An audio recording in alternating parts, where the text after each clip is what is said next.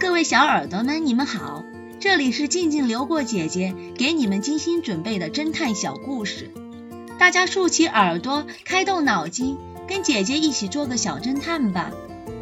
小侦探系列一百七十一，汽车消音器。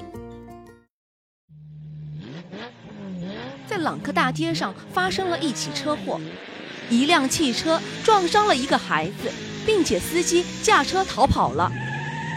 X 神探接到报案后，立即赶往案发现场。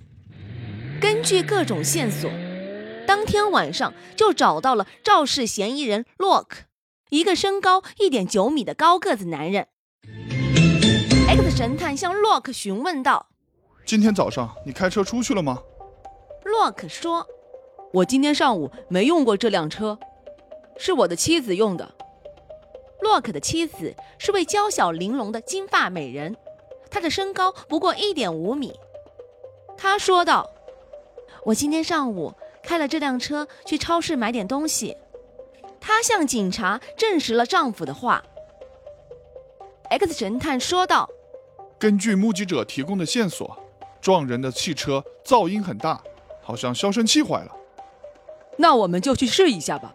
洛克把 X 神探带到了车库，他打开车门，然后舒舒服服地坐在驾驶座上。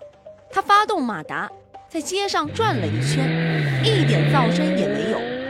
X 神探微微一笑：“别再演戏了，这个消声器是你刚刚换上去的，你是最后一个驾驶这个车的人。”小侦探们。你们知道 X 神探是怎么做出这一判断的吗？下集告诉你们答案哦。被害的老师，这个故事的真相是，凶手就是死者的弟弟。死者上身没有穿上衣就开了门，说明凶手和他一定非常熟悉。如果是学生家长的话，出于礼貌，死者一定会穿好上衣。不会赤裸的上身就去开门的。